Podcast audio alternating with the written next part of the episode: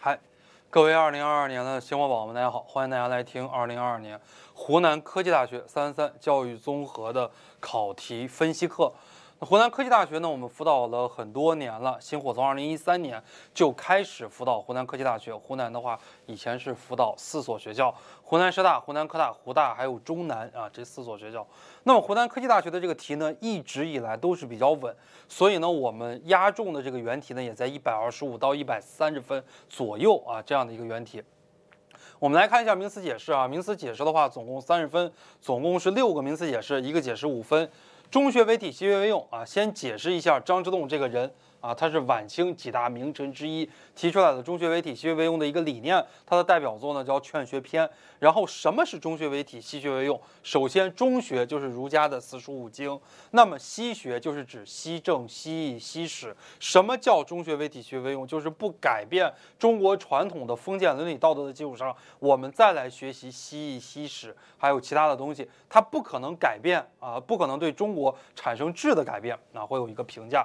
第二题呢，我们来讲到的是活动课程。活动课程它是针对于学科课程而言的，活动课程是满足学生的兴趣爱好、需求、能力为基础的课程，通过引导学生组织有目的的活动来编撰的这样的一些课程，又称经验课程或者是儿童中心课程。答名词解释，如果答到这儿其实就可以了。呃，后边的话是一些加分项。可以尊重学生的主体性，重视学生的实，重视知识的实用性，重视学生的直接经验等等啊。如果后边能够再答一些，就比较好了。它的缺点的话呢，就是缺乏系统性，缺乏逻辑性。它不是像学科一样，把我们中国教育史、外国教育史、教研教心啊分成了各个学科，它的逻辑性很强。而活动课程的话呢，它的逻辑性没那么强。教育目的啊，教育目的呢分为广义的教育目的和狭义的狭。教育目的，广义的教育目的就是教育者对于受教育者成为一个什么样的人这样的一个教育目的。那么狭义的教育目的呢，就是指国家对于我们教育要培养人的一个总体的思路，包括啊我们国家的教育目的，德智体美全面发展，培养社会主义事业的建设者和接班人，这是我们国家的一个教育目的。还有就是马克思主义全面发展，也是我们国家教育目的的一个精神实质。大家如果能把这个加上也可以。第四题的话呢，我们来给大家讲到的是学习策略。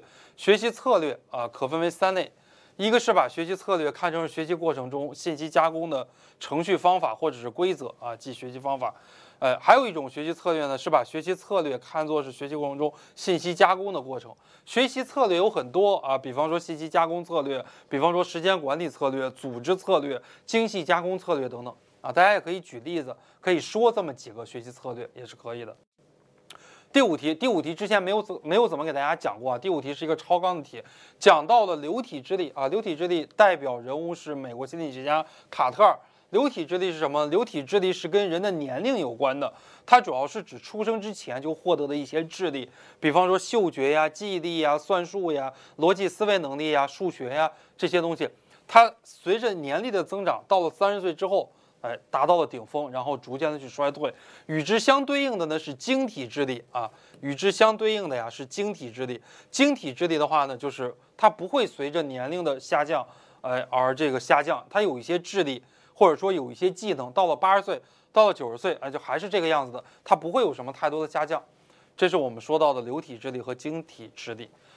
第六题呢讲到了六经啊，诗书礼乐春秋啊，能把这六个答出来就可以了。解释也可以啊，不解释也可以。六经简答题啊，简答题一个十分，总共四个。第一道题呢，是我经常强调的一道题，教学过程中应该处理好的几段关系，或者说呢，在教学过程中我们经常存在的一些矛盾，教师主导、学生主体的关系，直接经验、间接经验的关系，发展智力和掌握知识的关系。掌握知识与进行德育的关系，智力因素和非智力因素的关系，这五个的话呢，大家最好能够展开一下啊。如果我们考试是有时间的话，展开一下。比方说直接经验和间接经验的关系，我们在教学的过程中应该首选的是间接经验。第一点啊，第二点，我们学习到的这些间接经验必须要以直接经验为来源。第三，我们防止只传授直接经验，忽视了间接经验，也要防止只看书而忽视的直接经验，对吧？这个三点里边再来展开，展开也行，不展开其实应该也不扣分，因为我们这道考题一共只有十分，不像有的题有二十分，有二十分你就必须要展开了，你如果不展开，一定会丢一半的分数的。简答题的第二题，影响人身心发展的基本的因素主要有以下几个啊：遗传为人的一切身心发展提供的可能，环境对人的后天发展提供的可能性的影响。第三，主观能动性在个体的身心发展中起到了决定性的作用啊。这是简答题第二。简答题第三，这是我昨天晚上考前呆背的一道原题。夸美纽斯的班级授课制思想及其意义。这道题的话呢，班级授课制必须答，优缺点也必须要答啊。什么是夸美纽斯这个人啊，也要答一下。捷克非常有名的教育家，代表作《大教学论》，代表作那个《母育学校》《世界图解》等等。他首创了班级授课制啊，首次论证了班级授课制。什么是班级授课制？它的概念要答，把全校的学生按照学习成绩和年龄分成班级，一个班级有若干个小组，大家一起开学、一起考试、一起升学这样的一个模式，叫做班级授课制。班级授课制的优点有利于教育的普及，班级授课制的缺点不利于因材施教啊。这意义其实就是围绕优缺点来答。它极大程度上的提高了教育的普及，以及极大程度上提高了教师工作的效率啊，就往这些方面来打。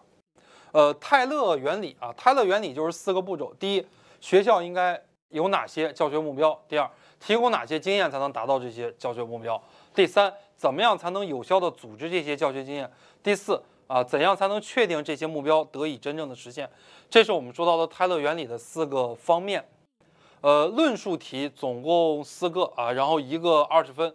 我们来看一下论述题第一题，谈到了学记中的教学原则及其现实意义啊。学记中有一些教学原则，比方说教学相长、尊师重道、脏妻相辅、玉石孙磨、启发诱导、长善救失。这道题怎么来答啊？首先第一步先答学制，学记是《礼记》中的一篇，是儒家思梦学派的作品，它的代表作，它的代表人物是乐正克。它是中国历史上乃至世界历史上最早的集中论述教育问题的著作啊。第二大方面来答这些原则，这些原则一定要展开啊。像我这样还不行，我这样是为了节约时间，我们要做到全国首发啊，所以先发出来。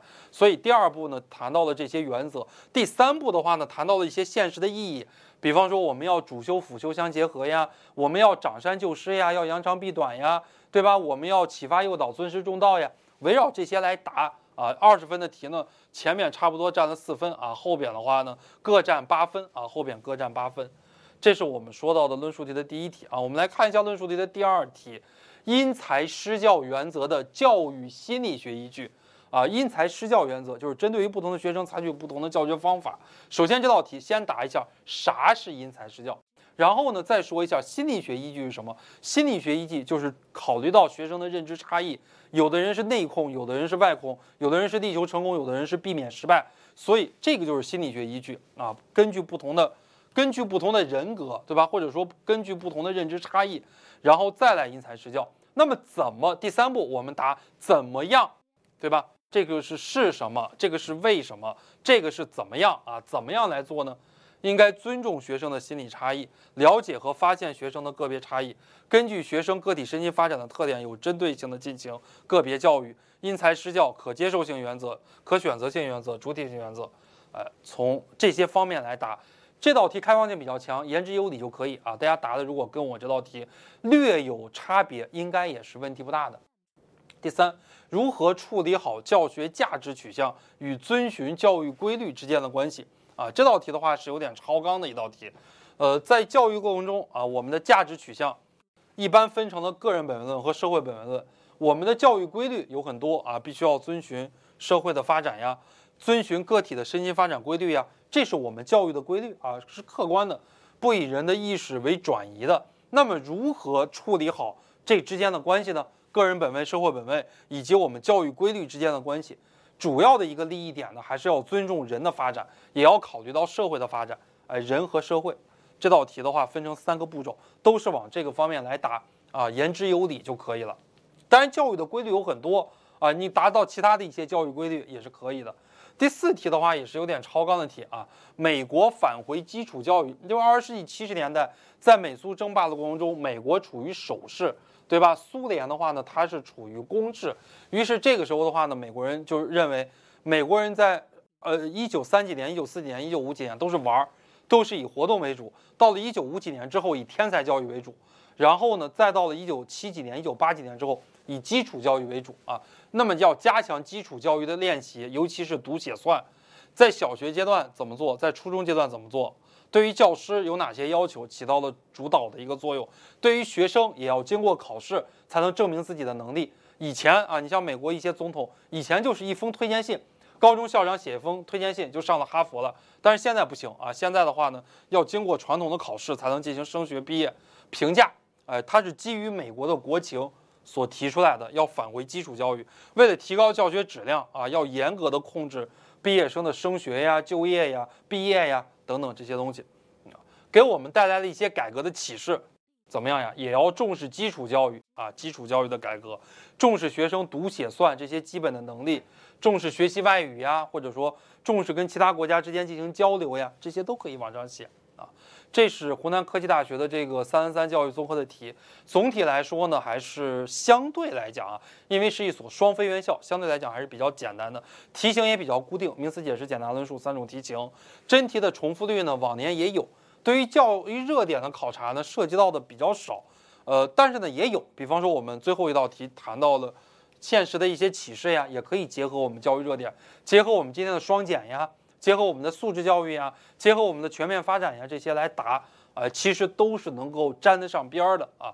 这是我们说到的湖南科技大学的三三啊教育综合的真题的一个解析，在明天晚上，也就是在二零二一年十二月二十七号晚上七点半，在我的微博有考后指导课，考后指导课非常的重要，也希望我们报考湖南科技大学的同学们来听。在考后指导课里边呢，我们会有复试班。也希望大家可以报一个复试班，因为我们的同学考湖南科技大学不是二幺，也不是九八五，我们能够看到成功的希望、成功的曙光了。我们再努一把力，哎，我们就能考上这个理想的一个学校了。这个大家千万不要啊，功亏一篑，因为大家第一志愿考的不是二幺，不是九八五。如果你差一点儿，哎，没有认真的准备这个复试，最后如果你被刷的，你连调剂的机会百分之一万是没有的。那我们今天的课程就给大家讲到这儿，谢谢大家。